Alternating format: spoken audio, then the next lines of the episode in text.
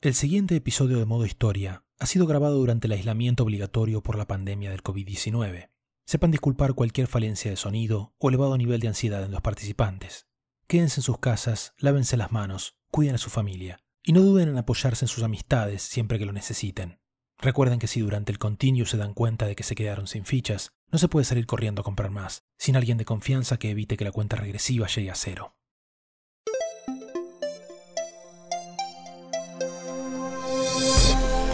Esto es Modo Historia, un podcast para poner los videojuegos en contexto. Hablaremos del pasado sin nostalgia, de la actualidad sin noticias y tomaremos a los videojuegos como parte del mundo real. Con Guillermo Crespi, Matías Marqués y Juan Becerril. Temporada 2, episodio 4. La Odisea de los Fichines Argentinos, parte 1. Playland y Sacoa.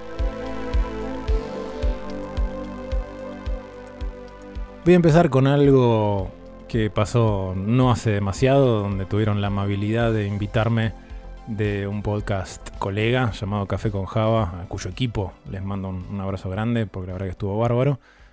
Pero cuando empezamos a hablar de cuál iba a ser mi participación y demás, me dijeron, che, por ahí estaría bueno que te vengas a hablar de videojuegos en Argentina. Y mi respuesta fue, mira, la verdad que no estoy enteramente cómodo con el tema porque es algo que está bastante poco estudiado y bastante poco documentado. Pero si vos querés, yo te puedo recomendar a dos personas que conozco que se están metiendo cada vez más en esto y están haciendo un laburo que me parece que es importantísimo rescatar y difundir. Así que estamos acá con Sergio y con Ezequiel, a quienes les voy a pedir que cada uno haga una breve presentación de su background y demás para que los conozcan. Bueno, eh, muchas gracias por invitarnos, Guillermo.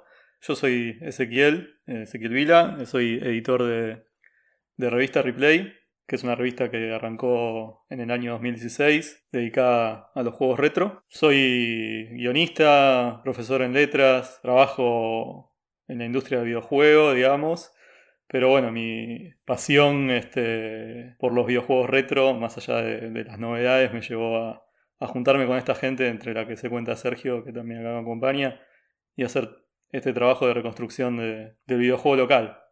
Yo soy, bueno, Sergio Andrés eh, Rondán, soy docente de escuela primaria y también empecé en la revista en el 2016 cuando empezó. Ahora soy también como una especie de editor, jefe de redacción, investigador del jueguito nacional. No sé si hay un título para eso todavía. Tendremos que armarlo. Lo estamos, es, es lo que estamos haciendo un poco. Eh, siempre tuve mucha pasión, obviamente, por los videojuegos, por la historia. No voy a la academia a estudiar, pero me la paso leyendo cosas de historia. Es lo más cercano que puedo estar a, un estudio de la historia así más académico. Y bueno, con los videojuegos me di cuenta que hay todo como un ecosistema que no está muy. no se investigó mucho, sobre todo ni hablar acá en Argentina. Y bueno, me gusta muchísimo indagar en todo ese mundillo. Yo personalmente los conocí a Ezequiel y a Sergio justamente a través del laburo que, están haciendo en, la revista Replay desde hace un par de años, donde la verdad que le encontraron la vuelta a ir abriendo un poco el panorama más allá de lo que son la información repetida que puede estar dando vueltas por distintas páginas web hace un montón de años y han ido directamente a ciertas fuentes, entonces hemos hablado muy pero muy poco acá en modo historia de los videojuegos en Argentina, entonces nos pareció que era ideal este, invitarlos.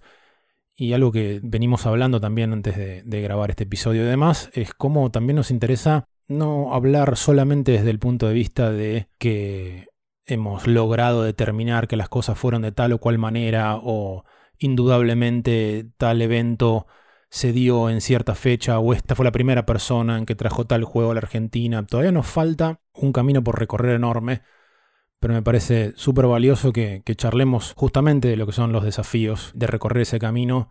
Estamos en una época donde por cuestiones cronológicas sencillas, estamos empezando a perder ciertas figuras importantes, porque gente muy mayor, entonces hay una cierta movida global de empezar a tomar la historia de los videojuegos en serio y eso implica obtener los testimonios de muchísima gente que quizás nunca se le dio el lugar que a nosotros que nos interesa en particular el tema nos parece que se merece. Sí, es em, como decís vos, estamos como en un momento crítico porque los protagonistas de la historia del videojuego en el mundo son personas ya mayores. Y acá en Argentina lo mismo. Los que iniciaron un poco este recorrido son personas ya muy mayores. Algunos de ellos ya han fallecido o directamente quedaron medio fuera del radar.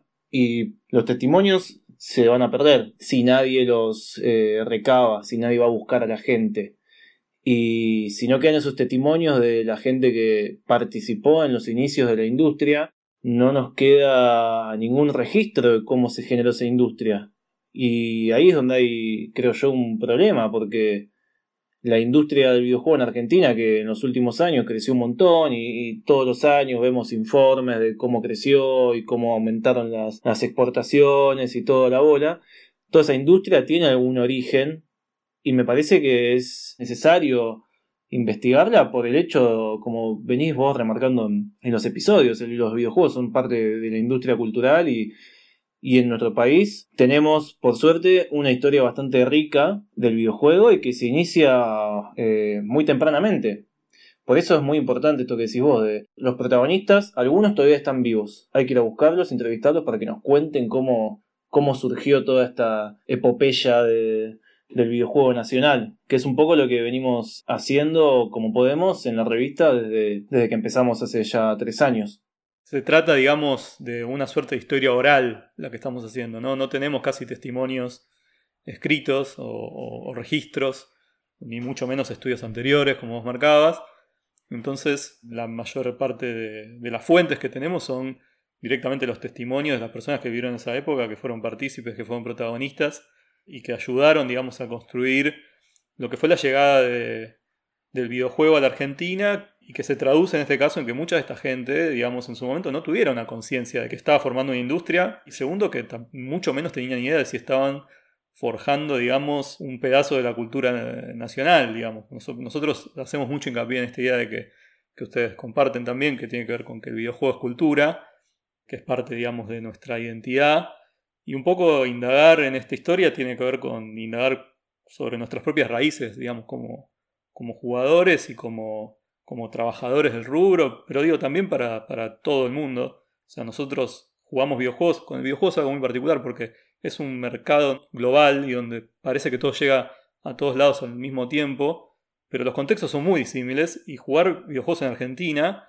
eh, es parte de una historia, como para entrarnos en el contexto ya, que tiene que ver con un contexto de precariedad, siempre. O sea, no solamente hoy, era también así en los 90, en los 80, en los 70, incluso en, los antecesores del videojuego siempre encontramos como esta, este rasgo en común que tiene que ver con una necesidad de, del rebusque, de salir a, encontrar el juego de alguna manera y ver cómo esas tecnologías llegan a un país de Latinoamérica con sus características particulares y mismo dentro de un ecosistema latinoamericano bastante particular. Esto que dice Ezequiel de, creo que la palabra clave es esa de precariedad, cuando uno lee las notas en, eh, la revista Replay, que son excelentes todas las que tocan este tema, eso hace que todo lo que cuentan y todo lo que fue la, creación de los, llamémosle los antros de fichines o jueguitos, al ser precarios, son sumamente concretos y reales. O sea, casi todo eso sucede, corríjanme ustedes si me equivoco, pero sucede pre la, explosión de la globalización, donde cualquier país en el fondo del universo podía acceder a cualquier cosa. Y me parece que eso lo hace concreto, lo hace real, y por eso es tan poderosa la historia de cómo, de leer sobre el origen de, de, lo que fue la cultura de los videojuegos en Argentina en concreto. Por lo menos eso es cuando yo leo las notas lo que, lo que me apasiona de eso. Sí, e, es como, es como vos decís, porque mm, eso, esa forma de llegar acá, que llegó de una manera concreta, y también retomando lo que decía Ezequiel, siendo un país Latinoamérica y un país en particular de Latinoamérica, la llegada de los arcades acá no fue, fue distinta, digo, a cómo llegó en otros países. Acá se gestó de una manera distinta y generó algo como esto, bueno, que decía Ezequiel, la, cultura del rebusque, de ver cómo metemos estos juegos, de ver cómo lo armamos eh, una cosa que también que me parece que le da peso a todo esto es que vemos la creación de un movimiento cultural o algo que marcó a una generación de un modo muy poderoso que existió sin el marketing. Todo sucedió por fuera de los medios de publicidad o propaganda comunes. Existió, como dicen ustedes, en los márgenes y eso le da un peso para mí muy fuerte. O sea, sucedió porque tenía que suceder y porque realmente la atracción que eso tenía era real y concreta. No estaba creado, no había humo alrededor de la cosa. Era solo el asado, digamos. Totalmente. Eh, simplemente agregar que cuando estamos hablando de la llegada de los videojuegos, puntualmente de los arcades, Argentina, o sea, estamos hablando de un contexto, vamos a ser muy generales, segunda mitad del siglo XX, donde pasaron un par de cosas en este país, algunos golpes de Estado, grandes crisis económicas, subida y bajada de, la industria nacional que, acompaña, digamos, o sea, la llegada del videojuego en Argentina obviamente está completamente marcada por los ciclos históricos del país. Y es eh, muy interesante leerlo y encontrarlo en los testimonios de las personas que, lo vivieron. O sea, ahora están medio de moda ¿no? las, las, pequeñas historias, ¿no? las historias de pequeños fenómenos, ¿no? como la historia de la fotografía, la historia de cualquier cosa. Y la historia del videojuego no deja de cruzarse, como todas estas pequeñas historias, con las, entre comillas, grandes historias y los grandes relatos. Y en este caso, como tener este, presente este contexto es, es muy interesante para ver cómo fue llegando esto que parece tan alejado de nuestro universo referencial con respecto al videojuego. Sí, totalmente. Quería hacer la aclaración, un poco se fue desprendiendo de lo que estamos charlando, pero vamos a focalizar, digamos, lo, que vamos a plantear de lo que ha sido la llegada de los videojuegos a la Argentina. Vamos a circunscribirlo un poco a lo que tiene que ver con los salones de arcade locales, o sea, los llamados fichines y demás. Todo esto signado, como decía Ezequiel, por la inestabilidad económico-política que, hemos tenido históricamente y que ha marcado fuertemente qué se podía hacer y qué no se podía hacer. Mi nombre es Daniel Belvedere, nací en el año 1975 y soy profesor de historia y diseño de videojuegos en el Instituto Da Vinci en la Cámara Argentina de Comercio. Y mi vida está marcada por los videojuegos de, salón, los fichines, los arcades, como quieras llamarlo. Uno de mis primeros recuerdos es justamente un arcade. Yo viví toda mi vida en Don Torcuato, zona norte, y tengo muy grabada en mi mente la primera vez que vi un arcade, del cual estoy casi seguro que fue Space Invaders, estamos hablando año 81, 82 aproximadamente, y los fichines siguieron siendo siempre una parte fundamental de mi vida como niño y, como adolescente. Tanto fue así que de chico esperaba final del año para irnos a, de vacaciones a la costa no por la playa, no por el calor, sino porque íbamos a San Clemente y, y en ese lugar era donde me encontraba con la avanzada, ¿no? Lo que vería muchos meses después o incluso años después en provincia, había en la calle principal de San Clemente una cantidad impresionante de locales de videojuegos y tenían las mejores máquinas, los, los mejores cabinets. Recuerdo mucho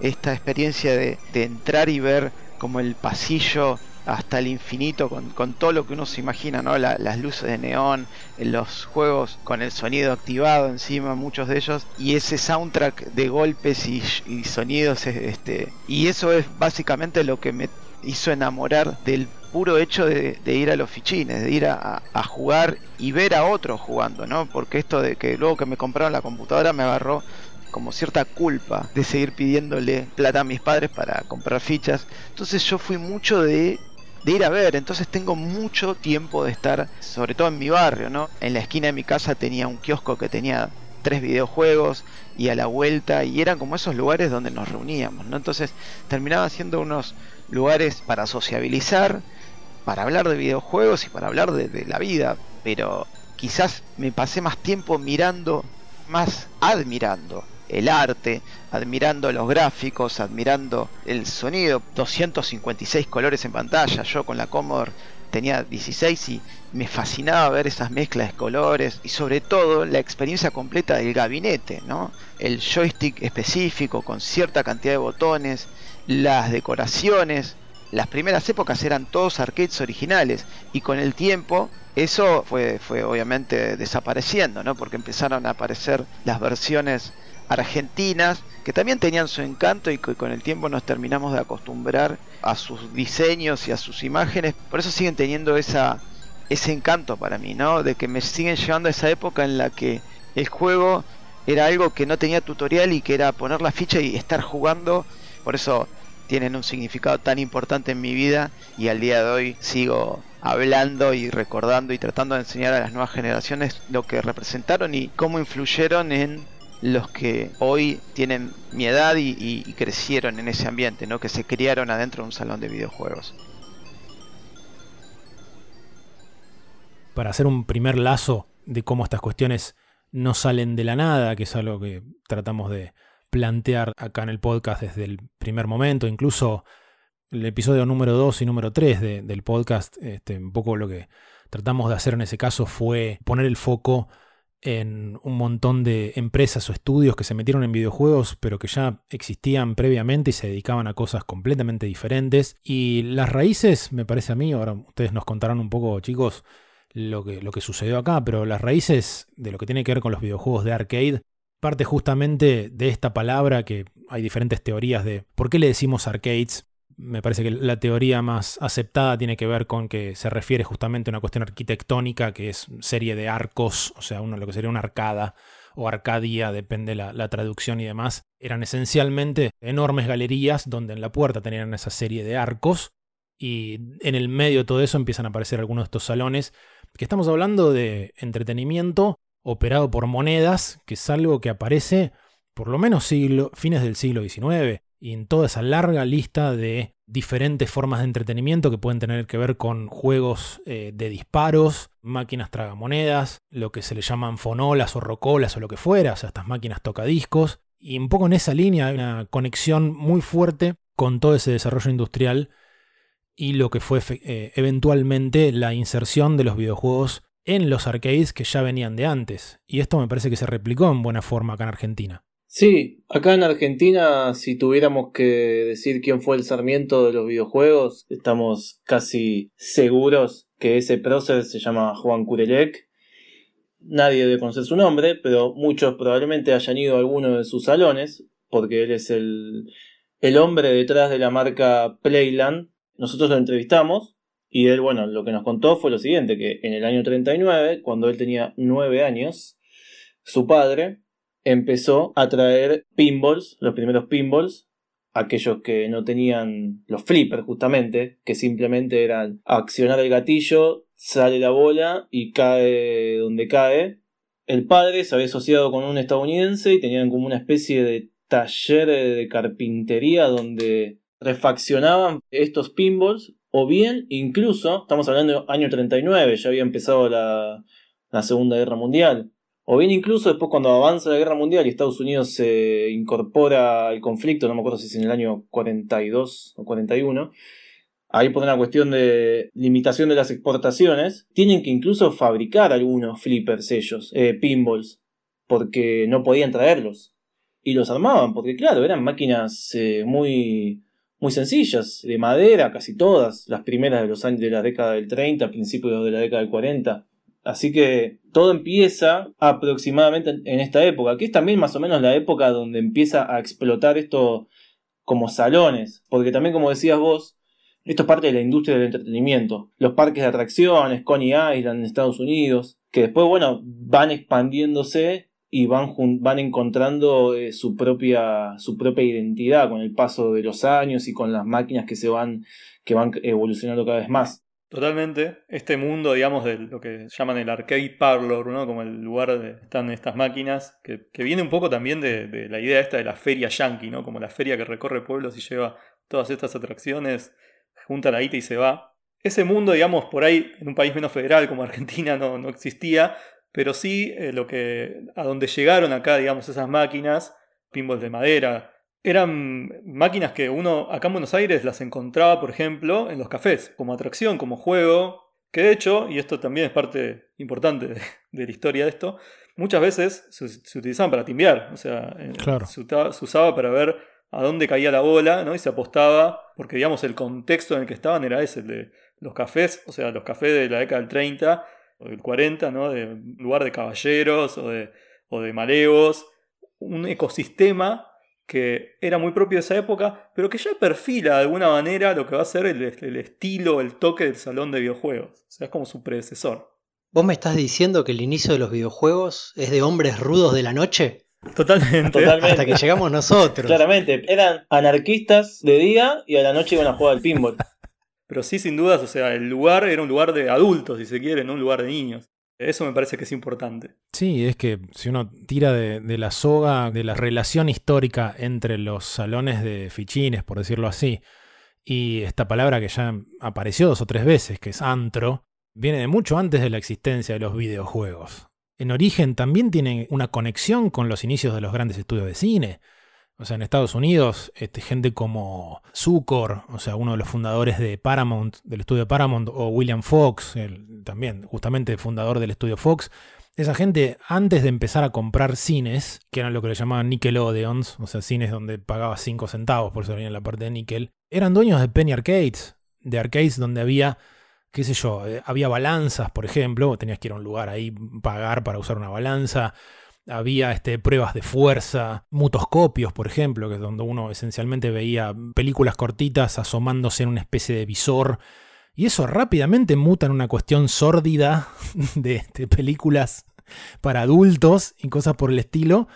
Y después venís con toda esta línea de juegos que no son juegos de habilidad, como decían recién, o sea, estos pinballs originales que no tenían los flippers, no eran juegos de habilidad, apuestas metió todo eso. Si seguimos agregando ingredientes al cóctel y metemos la prohibición del alcohol en Estados Unidos y todo eso, y estamos hablando de toda la misma época, la policía decía, espera, esto le están tratando de encontrar la vuelta a las máquinas tragamonedas, que son ilegales acá, están tratando de encontrarlo a ser legal, y así es donde tenés los pinballs prohibidos en Estados Unidos por 35 años. O sea, recién en los 70 se levantó la prohibición de los pinballs en Nueva York. Viene de mucho antes de los videojuegos, la, conexión de este antro y cuestión medio sórdida y adulta y jodida con estos salones donde, de entretenimiento accesible. Sí, de hecho, eso de la prohibición que se da en, Estados Unidos y supongo que habrá pasado también en otros países donde llegaron los, pinballs, también prontamente sucede acá, que es algo justamente que nos cuenta eh, Juan Cudelec la policía federal se da cuenta que la gente usaba estas máquinas para timbiar, básicamente. Bueno, eso genera que se prohíban los pinballs, lo cual después se traslada a todos los videojuegos. Como vos dijiste, en la década de los 70 se levantó en, estado, en, en Nueva York, acá tardó mucho tiempo más, después lo mencionaremos, pero justamente sucedió lo mismo que en el resto del mundo. Entraron estas máquinas enseguida y enseguida en Capital Federal se prohíben por eh, cuestiones de, de, juego, de azar, y esta idea de antro se refuerza más, porque obviamente los que tenían máquinas, me imagino yo, buscarían la manera de meterla en algún lado, y los que no, cada municipio tenía su legislación y depende de eso, aceptaban o no. Además, donde hay prohibición siempre empieza el otro mercado, ¿no? Exactamente. Yo que, querría trazar un paralelismo de lo que decíamos antes que los antros de juegos empezaron apuntados a, a una población adulta que, apostaba con un, un, espacio tal vez más sórdido. Después evolucionó a la juventud. La juventud básicamente tomó esos lugares y si hoy vamos a cualquier lugar, a cualquier playland, vemos que son los niños de preescolar los que tomaron el lugar. O sea, fue bajando la edad Habría que ver en 20 años dónde están los videojuegos. Probablemente haya niños de preescolar, no sé, jugando a, a, su versión del Fortnite. O sea, siento que va a haber una evolución similar. Hay como una necesidad de cualquier industria, de cualquier, eh, de cualquier producto incluso. O sea, primero necesitas inventar a su público. Y si no lo puedes inventar porque no sabes bien cuál es, vas al público que tenés más cerca. Ya existía el ecosistema antes de que aparezcan los videojuegos. Eso me parece grandioso.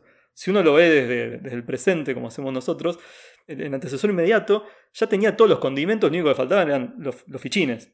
Y esto que marcabas vos de, de, del cambio en, en, la generación que juega videojuegos es parte por ahí de cómo se terminó acomodando. O sea, para, para, encajar todo esto con cosas que hemos dicho por ahí en algún momento directamente o de costado en el podcast, muy poco después o en paralelo con la compra que hace Warner de, de Atari, que fue en el año 76, este, el amigo Bushnell ya estaba metido en, la creación de, una serie de locales de pizza, que lo dijimos acá en algún momento, que lo que venía a tratar de hacer era justamente crear un lugar que tuviera videojuegos, después además tenía entretenimiento, pizza y demás, pero que fuera para los chicos, chiquitos. Porque no iban a ir los chicos chiquitos a esos antros.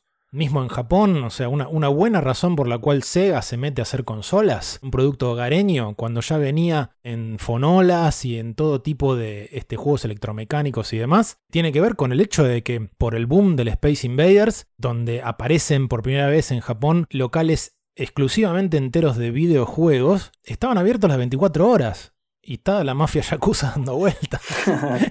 Entonces el gobierno japonés empieza a apretar todo eso, decir, che, esto no puede ser, tiene que, hasta cierta hora puedes entrar este, si, si, si sos menor con acompañado, después cerramos a tal hora. Y como eso empieza realmente a frenar las ganancias de eso, es que de pronto se generan consecuencias que podríamos decir 2 millones, pero la primera que se me viene a la mente es esto de decir Sega, que Sega ya estaba muy en el universo de los arcades, diciendo, che, tenemos que agarrar para, para el lado hogareño. Fíjate, estos otros de Nintendo sacaron esto de Game Watch, les fue bastante bien. Capaz que podríamos sacar algo para los hogares. Justamente por el hecho de que el gobierno japonés estaba empezando a decir, che, estos le tenemos que poner algún freno. Claro, totalmente. Mi nombre es Alejandra Bruno, soy diseñadora narrativa de videojuegos y de otras obras de ficción interactiva. También a veces ocupo otros roles como el de game designer, contenidista y últimamente productora. Soy docente en Image Campus desde hace muchos años y también soy parte del movimiento Women in Games Argentina, que somos un grupo de mujeres y disidencias que estamos nucleándonos para dar a conocer nuestro trabajo y afianzar nuestro rol en la industria. Los fichines o arcades fueron mi entrada al mundo de los videojuegos. Cuando era muy chica mi familia tenía una casa en Mar del Plata, creo que veraneé desde que nací hasta que terminé el secundario y por supuesto para mí una visita obligada, muy esperada, era el momento en que me llevaban al Sacoa. Hasta que no me llevaban era, era algo supongo que un poco insoportable todo dinero que yo recibía en su momento en el verano los traducía a cuántas fichas puedo comprar con este dinero. Algo que recuerdo con mucho cariño es eh, una bajada por las escaleras, sacó era un, un subsuelo, y antes de ver a los fichines, lo que recibías era la masa sonora impresionante, miles de soniditos de filas y filas de fichines en funcionamiento. Y para mí eso es el sonido de la anticipación de la felicidad, ese, entusiasmo que me agarraba por bajar ya esas escaleras y encontrarme no solo con los videojuegos que, que ya había jugado, el Rally X, el Galaga, el Girus, eran videojuegos favoritos, sino también los videojuegos nuevos que iba a encontrar ese verano. Más tarde, ya en la capital, con una amiga, mi amiga Florencia, visitábamos una casa de fichines y ahí había un juego que a mí me encantaba, que era el Terra Force y también el Comando, y los dos permitían tirar bombas y tiros. Entonces yo me acuerdo que manejaba el, al avatar y mi amiga manejaba las bombas y los tiros. Y era raro, pero bueno, era una manera de jugar cooperativamente, manejando cada una una parte de los controles. Los fichines, sobre todo los del Sacoa, tienen para mí un lugar queridísimo en mi corazón. Instaló ahí un, un, amorcito que me quedó para siempre y que recuperé más tarde, que volví a entrar en contacto con, con videojuegos que ya me abrieron la puerta a la ficción interactiva y despertaron también el, interés que hizo que más tarde quisiera ser guionista de videojuegos.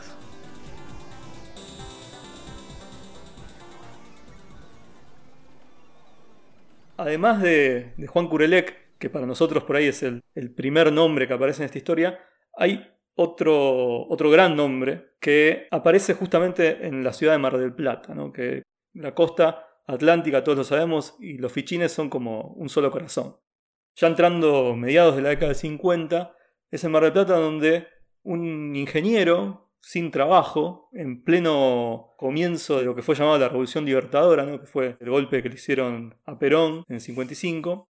Este hombre parece se encuentra sin trabajo y para buscar una alternativa, ¿no? el tipo parece que iba a los cafés y se encontraba con que todo el mundo usaba las máquinas de jukebox, ¿no? Los, las, Fonolas. Claro, como estas máquinas donde pones una moneda y pasa música. Y el tipo sin laburo estaba ahí, ¿no? Y veía cómo todos los marplatenses pasaban por el café, se tomaban algo y metían una moneda. Entonces dijo, bueno, tengo unos mangos, ¿no?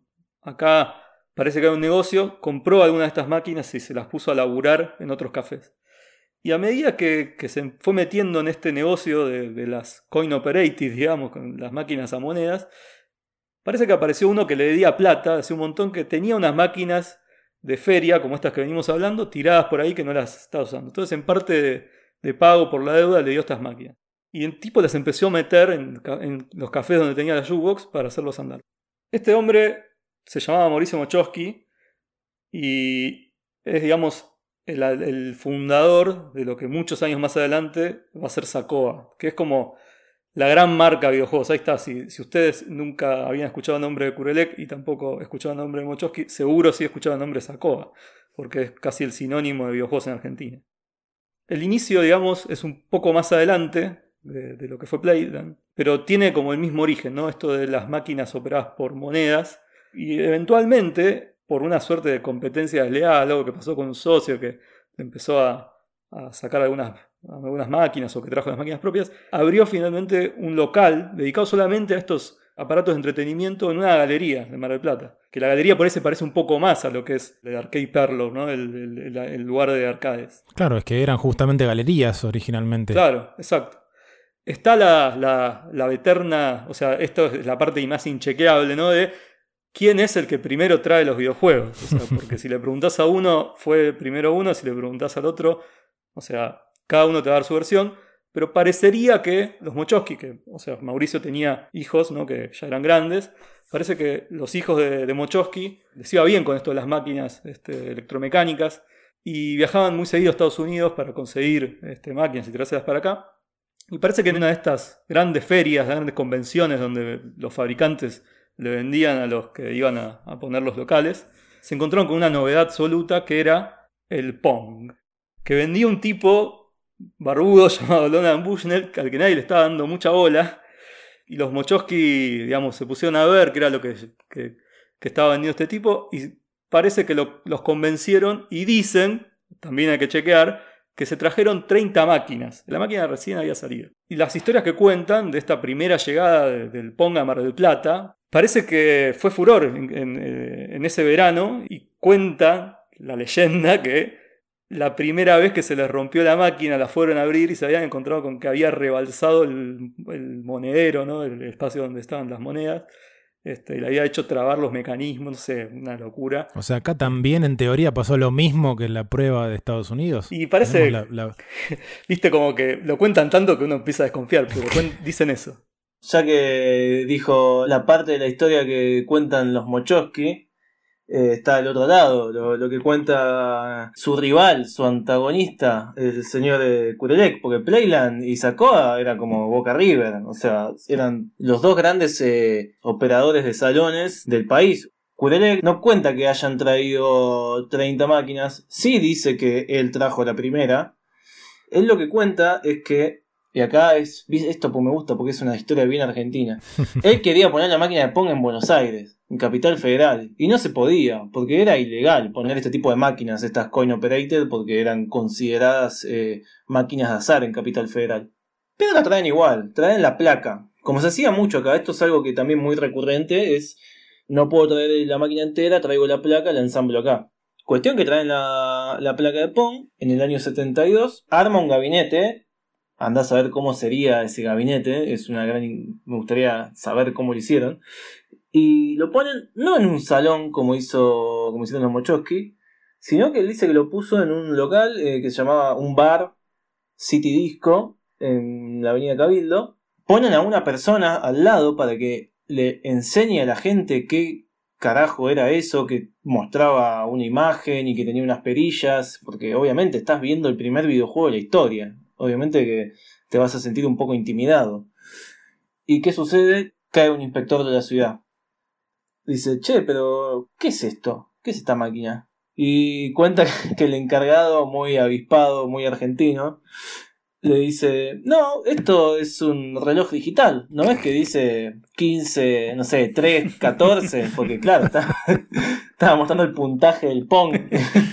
Qué Me gusta creerle a Kurelek porque es una historia muy graciosa. Sí, son, ese, es el tipo de anécdota que. Esta, esta es más graciosa y más divertida. Pero después uno la puede equiparar con anécdotas como este Iwatani yendo a comer pizza con su equipo cuando están desarrollando el Pac-Man y alguien saca la porción y suena como demasiado ideal. Y vos decís, Claro. espero que sea cierto. Por ya no favor. me importa, ya no me importa. Quiero creer, elijo creer.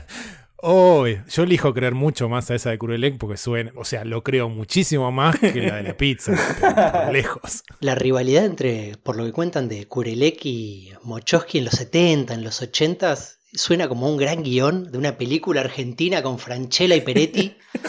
Sería buenísimo y, ponemos a Darín en el, en el papel del abogado que arreglaba las cosas. No, ya, pará. Lo, voy a ir a vender el proyecto a... Ya está, sí. Juan se va a ausentar un rato porque lo único que los resguarda a los chicos de esta idea es que está cerrado la Dirección Nacional del Derecho de Autor por la cuarentena. Así que Hagan cola temprano cuando abra la cuarentena, hagan cola ahí. si nos ven a los cuatro en la cola, estamos con la misma idea. Podemos hacer distintas versiones. Yo, escri- yo escribo la, la revista de verano, ustedes la película y vos, Guilla, haces el libro, ya fue. Ahí está, va directo. Hola, soy Carolina Dueck, investigadora del CONICET. Trabajo en cuestiones sobre infancias, juego, juguetes, género y tecnología. Tengo muchas anécdotas que involucran los fichines y los videojuegos. De hecho, es uno de los motivos por los cuales investigo también, que es que me encanta jugar, me gustan mucho los videojuegos, los juegos de mesa. Pero si tuviera que pensar en los fichines, pienso en dos juegos principalmente. El Pac-Man, el Pac-Man tradicional, en primer lugar. Pero digamos, el videojuego más importante de mi vida es el Tetris. Cuando era chica, creo que en sexto grado, en la escuela dije que mi sueño era ser campeona mundial de Tetris. Y llamaron a mis padres porque yo estaba diciendo como cosas raras. Mi relación con el Tetris es muy compleja, es de un amor-odio absoluto. Tengo en la computadora bloqueadas todas las páginas que tiene el Tetris, porque si no, básicamente no trabajo más. Hasta hace cinco años seguía yendo a los fichines. Cada tanto iba como una especie de adicta en recuperación, con la plata en el bolsillo y las llaves de casa para no tentarme de quedarme más rato.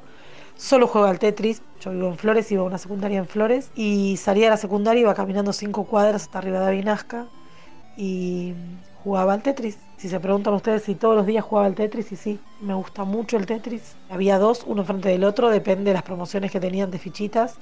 Salían 25 centavos cada una, pero a veces te daban 5 por un peso, entonces me parecía muy conveniente. Jugaba siempre en la misma máquina para tener el récord.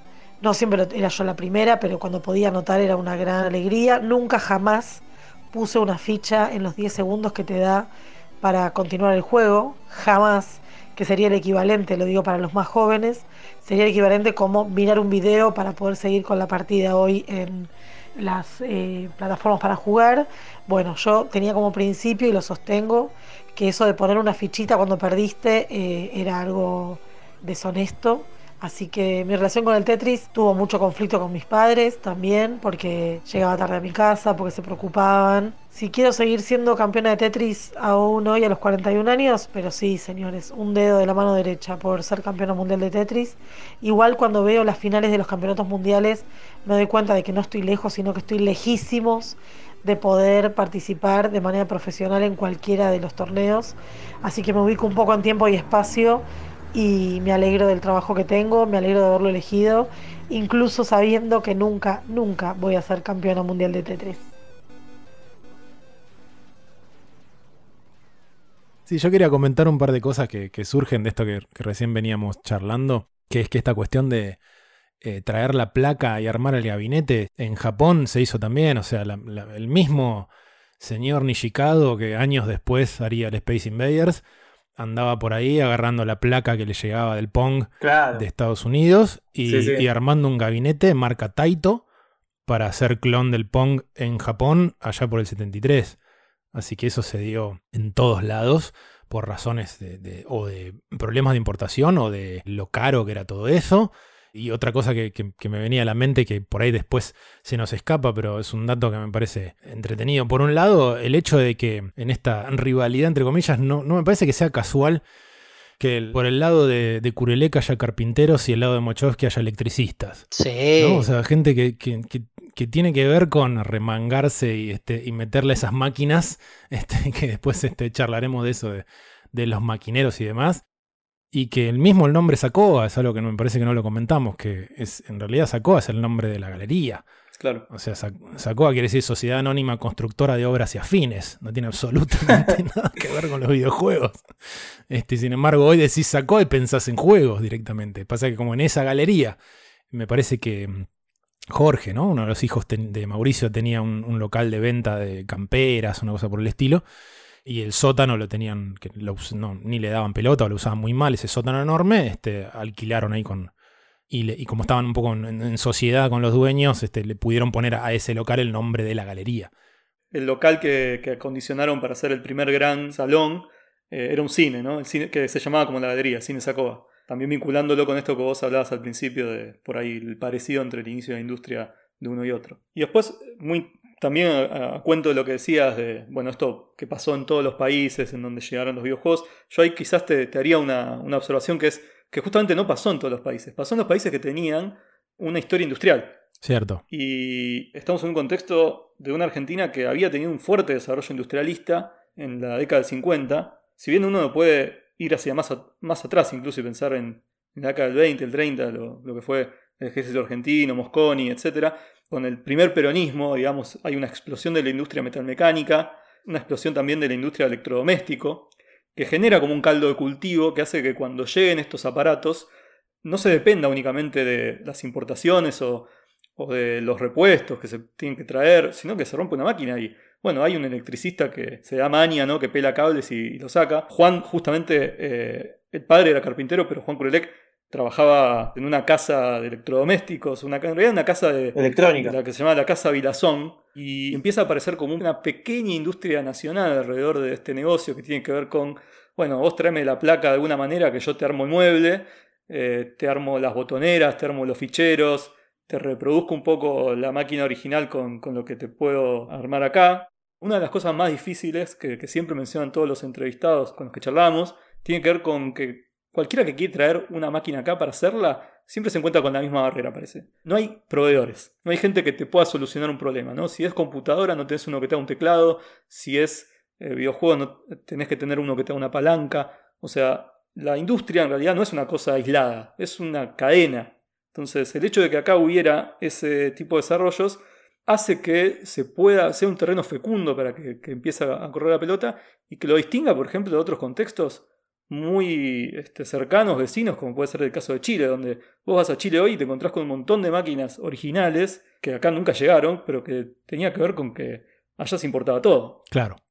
Yo creo que otro punto importante en esto que vos decías, Ezequiel, de que combinaron un montón de cosas que fueron como una tierra fértil para que crezca esta industria y de algún modo se cree, es que también estamos hablando de una época más lenta. Cuando hablas de cómo llegaban las máquinas, es un ser humano que se subía a un avión e iba a una feria y la veía por primera vez en la historia de la Argentina, era este tipo que había visto esa máquina y decidía, y además tenía el tiempo de tomar la decisión y traerlas, y también tenía el tiempo, si la quería clonar o lo que sea, de hacerlo, porque las cosas evolucionaban más lento. Es casi un mundo completamente diferente del actual.